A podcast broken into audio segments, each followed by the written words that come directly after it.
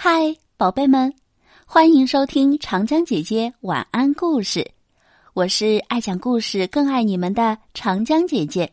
今天要给大家分享一个怎样的故事呢？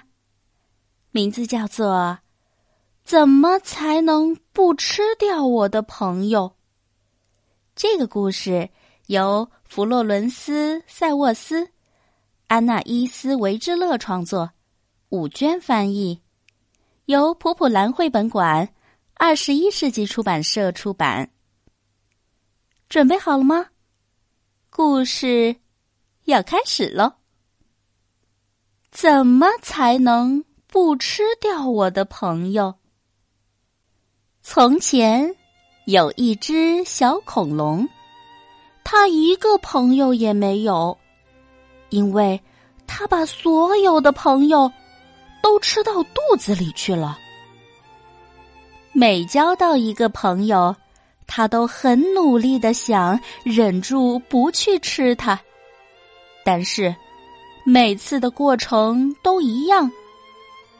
当小恐龙遇到一个友善的人，就坐下来和他聊天儿。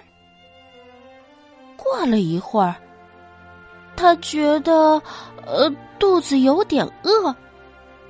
好像有人在胃里挠痒痒，于是他悄悄的左看看右看看，想找几只蚂蚁解馋。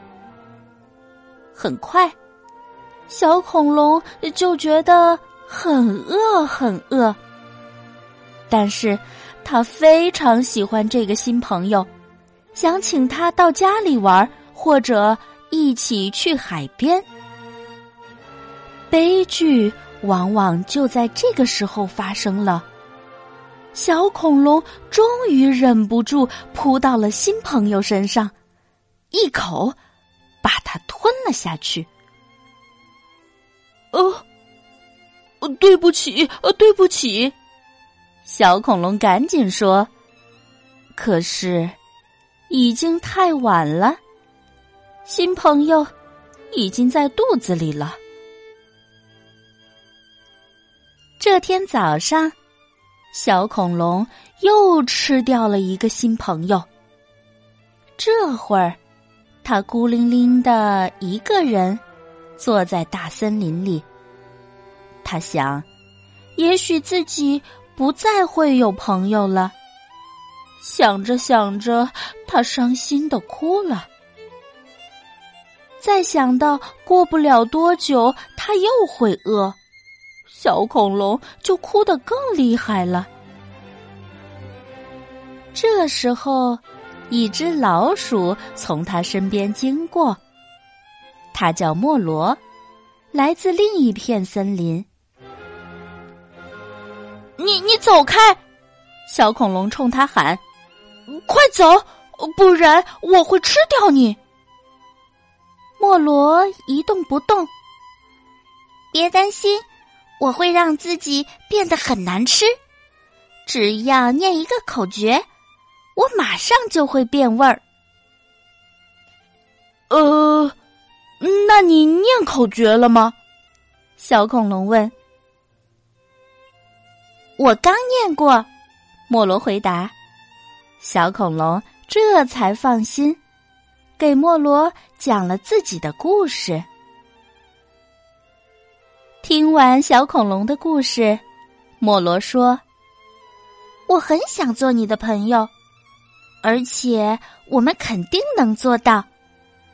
但是你要先吃饱肚子。我来给你做个蛋糕吧，我可是个很棒的糕点师。”莫罗一边念口诀。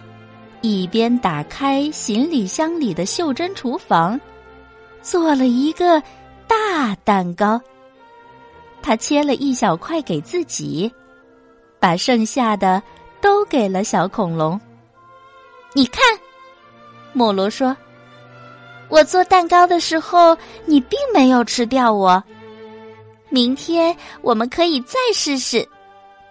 我敢说，再过三天。”我们就可以做永远的好朋友啦。到了睡觉的时候，小恐龙和莫罗互相道了晚安。莫罗找了一个隐蔽的地方过夜，因为他睡觉的时候不能念口诀。第二天早上，莫罗又开始做蛋糕。你得练习忍住不吃我。你看，现在我就没有念口诀。小恐龙看了看正在烤的蛋糕，觉得它烤的实在太慢了。小恐龙忍不住扑向了莫罗，一口吞掉了它。但是他马上又把莫罗吐了出来。莫罗真的很难吃。莫罗说：“天哪！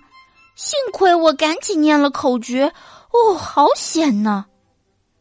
小恐龙很高兴，口诀真的很管用。但是他还是觉得很不好意思，没脸看他的朋友。没关系，莫罗说：“我相信你。”你一定能做到。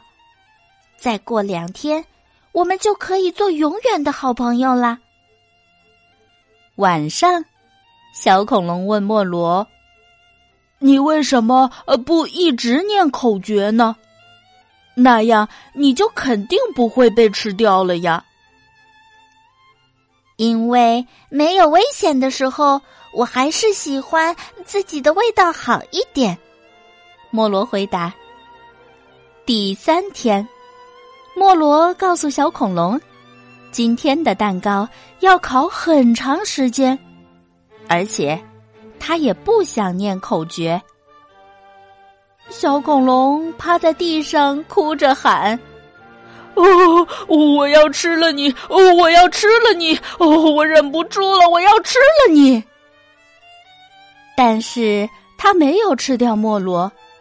因为蛋糕已经烤好了，莫罗充满信心的说：“你看看吧，只差一点点，我们就成功了。我觉得，明天我们就会成为永远的好朋友啦。”第四天，莫罗的脸色很奇怪，他的一只胳膊绑着绷带，我的胳膊骨折了。不能做蛋糕了，莫罗说：“你会很饿的，非常非常饿。但是我不会念口诀，你要吃就吃了我吧，来吧，吃了我。”小恐龙马上说：“呃，别担心，我来做蛋糕，但是你要教我怎么做，好吗？”就这样，小恐龙开始做他这辈子的第一个蛋糕。他系上围裙，打开袖珍厨房，打入鸡蛋，倒入面粉，搅拌搅拌，再进烤箱。而且整个过程真的没有吃掉他的朋友。蛋糕烤好了。莫罗突然摘掉了胳膊上的绷带。我的胳膊没有骨折，他说：“我骗了你，你不会怪我吧？”小恐龙一点也没生气，正好相反，他感到很自豪、很幸福，因为他终于有了一个永远的好朋友。他们一人切了一小块蛋糕，互相举起蛋糕碰在一起，嘴里说着“干”。好了，亲爱的小朋友们，今天的故事就到这里结束了。我是长江姐姐，明天见啦，拜拜。